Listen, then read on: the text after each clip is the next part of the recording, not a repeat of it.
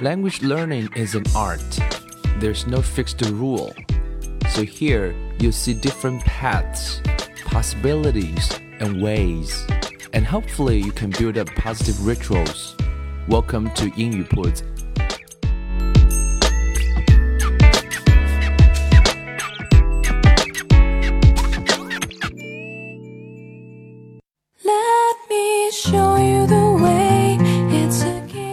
将语言学习融入生活，获取讯息变成常态。Hello everyone, welcome to 英语 Puts and I'm Bill.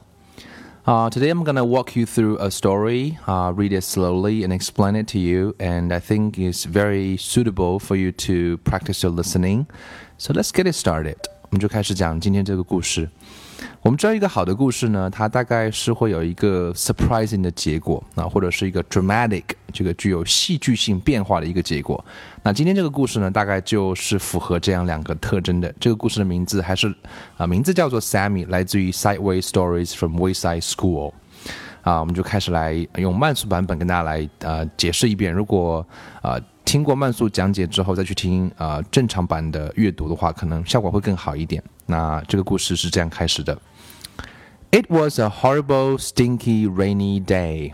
那用了三个形容天气的词啊，表示天气不好。Horrible, stinky 这个词表示是有那种臭的意思，right？就是啊很臭，stink 啊，stinky 用了形容词形式。Rainy 下雨的一个天。Some rainy days are fun, exciting, but not this one。 啊，雨天对孩子来讲是很好玩，但是似乎今天这个并不是这样。This one stunk，用了这个词啊，用的是一个过去式的形式，stink 啊，stink 它就是表，其实这个词可以用另外一个词来表示叫 suck，但这个词有一点粗化的嫌疑，所以说 stunk 就表示这一天啊，其实是很糟糕的感觉。All the children were wet and wore smelly raincoats. The whole room smelled awful.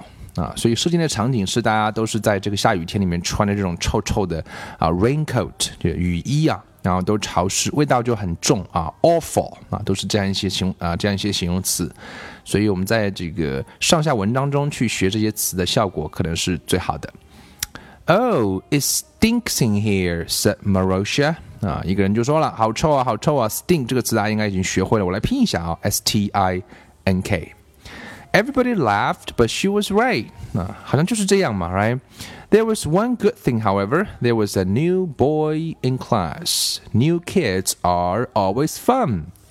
可是呢，这样一个天气不是很好。可是还有件什么样的好事呢？因为班上有个新同学会来，啊，新孩子来的话总是很好玩嘛。那为什么好玩呢？大家都知道嘛，可以有些新鲜的事情发生，捉弄他一下，或者是好玩的事情可能会发生，something unexpected。 Except no one could even tell what the new boy looked like. He was completely covered by his raincoat. 哎，这就是故事埋下了一个伏笔。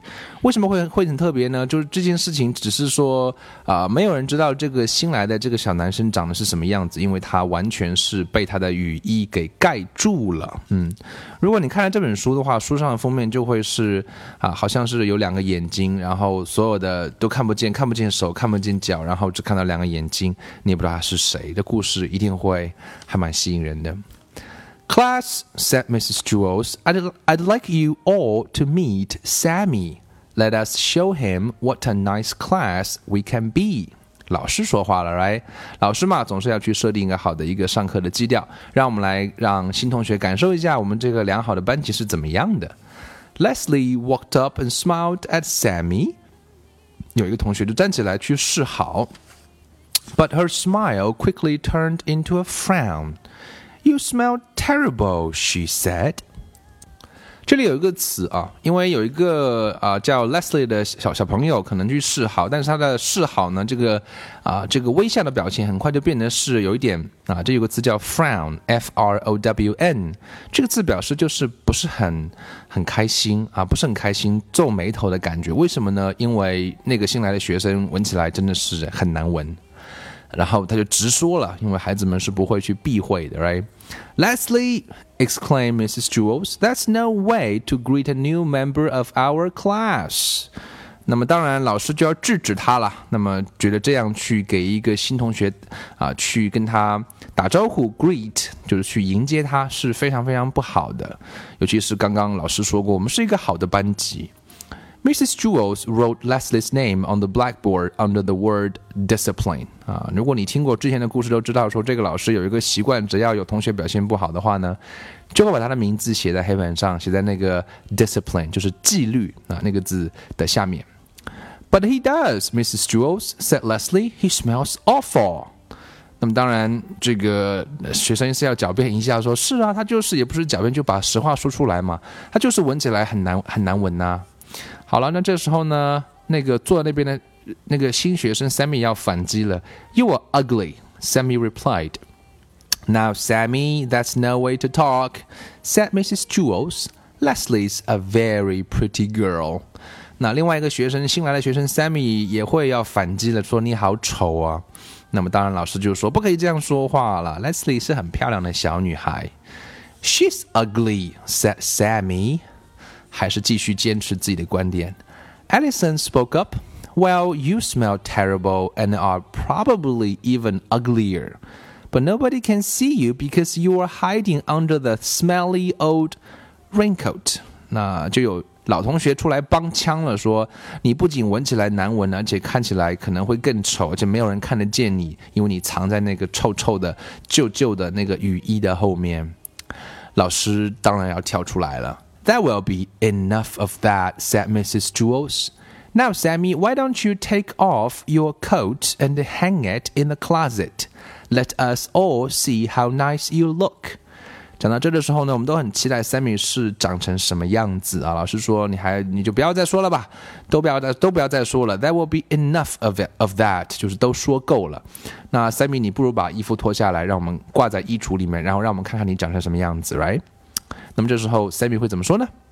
I don't want to, you old windbag," said Sammy.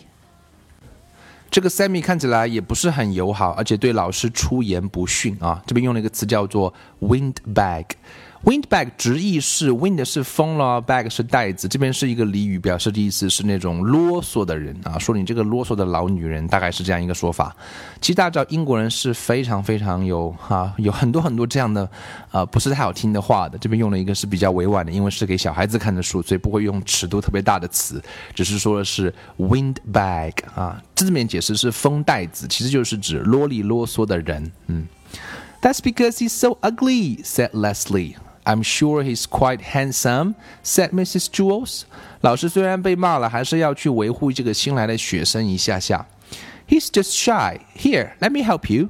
Mrs. Jewls took off Sammy's coat for him, but underneath it was still another raincoat, even dirtier and smellier than the first one. 老师就帮他解围了，然后说：“只是他害羞一下，我来帮你吧。”把他的那件外套就脱掉了，结果没有发现是脱掉了一件外套下面居然还有一件更加脏、更加难闻的外套。They still couldn't see his face. Oh, now he smells even worse," said Marisha. You don't exactly smell like a rose either," Sammy replied.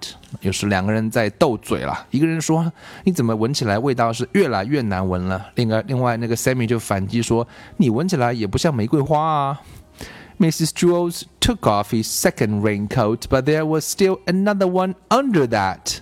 天哪，原来脱掉两件之后还有第三件，而且第三件怎么样？And the smell became so bad that Mrs. Jules had to run and stick her head out the window to get some fresh air。这边有几个很好玩的词啊。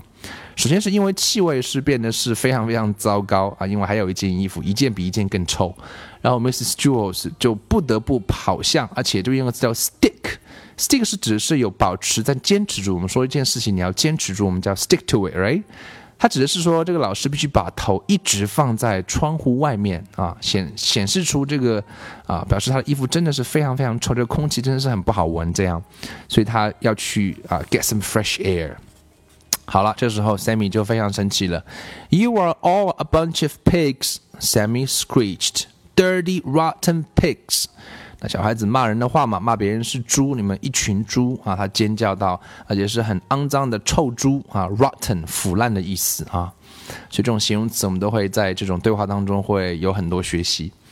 The smell was overpowering. Sammy just stood there, hidden under his raincoats.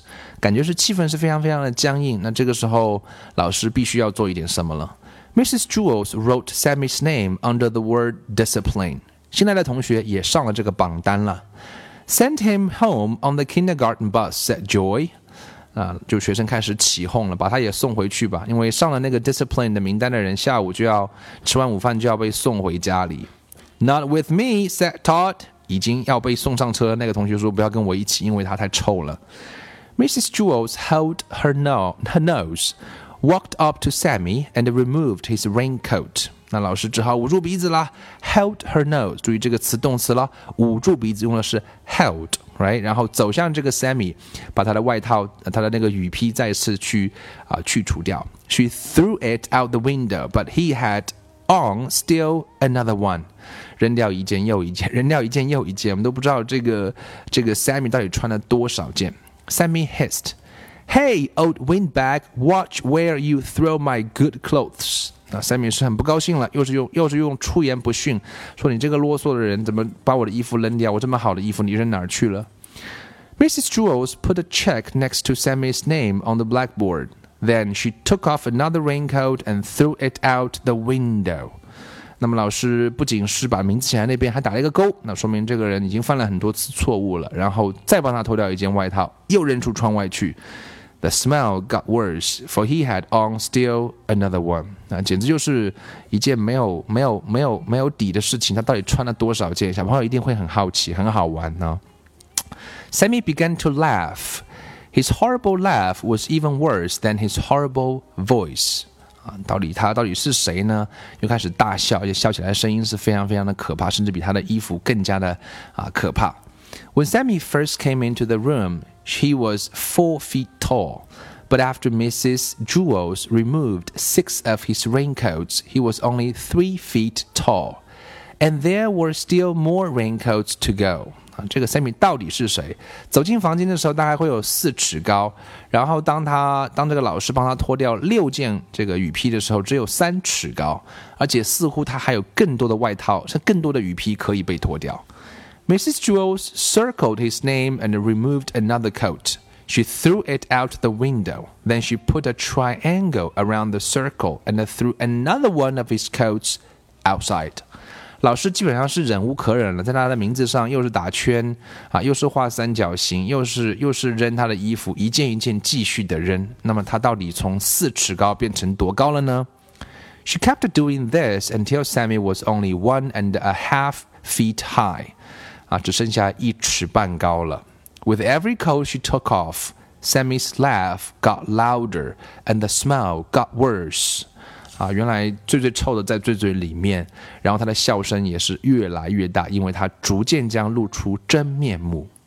Some of the children held their ears. 啊，因为不仅是难闻，而且是耳朵也受不了他的笑声很难听。Others could hold only one ear because they were holding their nose with the other hand. 所以有的人就一只手捂鼻子，一只手一只手来捂耳朵。It was hard to say which was worse, the laugh or the smell. 所以到底 Sammy 是谁呢？到这边我们都很难猜得出来啊。Sammy stopped laughing and said, Hey, old windbag, if you take off one more of my coats and throw it out the window, I'll bite your head off. 这时候，Sammy 开始发火了，而且开始威胁老师说：“你这个啰嗦的人，你要是再敢脱一件我的外套扔出窗外的话，我就把你的头摇下来。”哇，这个学生是有暴力倾向，right？They smells too bad for me to allow them in my classroom," said Mrs. Jewls. "You can pick them up when you leave." 那老师还是一本正经的说：“我受不了这个气味，下课你可以拿走。” They smell better than you do, pighead. Sammy shouted. 又是开始骂人了，right? Pighead，猪头都出来了，right? Mrs. Jewels didn't stop. She took off another one of his coats, then another, another. Sammy was only four inches tall, three inches tall, two inches tall. At last, she removed the final coat. 到底有多高呢？从啊四寸 到三寸，到最后只有两寸，最后把最后那件外套也脱掉了。那到底到底是怎么回事呢？是谁呢？All that was there was a dead rat。原来是一只死老鼠。这是一个无厘头的故事啊！到底谁在说话？那些出言不逊的话是谁讲出来的？呃，讲到这边的话，故事该慢慢开始收尾了。Well, I don't, I don't allow dead rats in my classroom, said Mrs. Jewls. She picked it up by the tail, put it in a plastic bag, and threw it away. 老师自然是受不了这样的状况，立刻把它扔出窗外。Mrs. Jewls did not allow dead rats in her class. Todd once brought in a dead rat for show and tell, and Mrs. Jewls made him throw that one way away too. 那曾经就有学生干过这样的事情，带死老鼠进来，然后然后被老师也是一样的去扔出窗外。I'm glad Sammy isn't allowed in our classroom," said Rondi. "I didn't like him very much." 那同学们都说啦，我也不喜欢这个死老鼠啦。Yes, said Mrs. Jewls. "We caught another one." That rats were always trying to sneak into Mrs. Jewls' class. That was the third one she'd caught since September. 可能这就是一个某个学生跟这个 Mrs. Jules 开了一个玩笑，也不知道是恶作剧，还不知道是哪个学生做了这样一件事情，一点有一点点无厘头，一点点搞笑。原来最后脱了那么多衣服，原来是一只死老鼠在里面。所以 it's a funny story, a bit hilarious 啊、it's it's still interesting。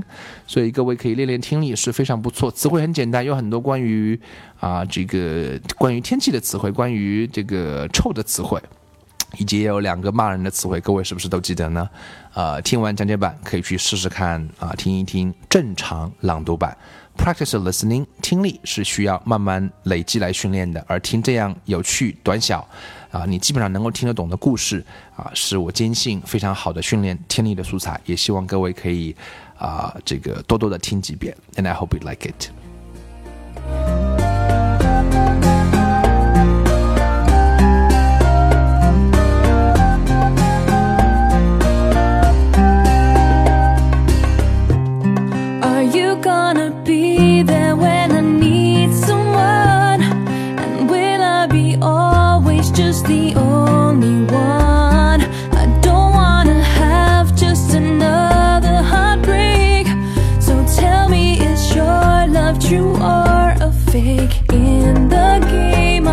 heart.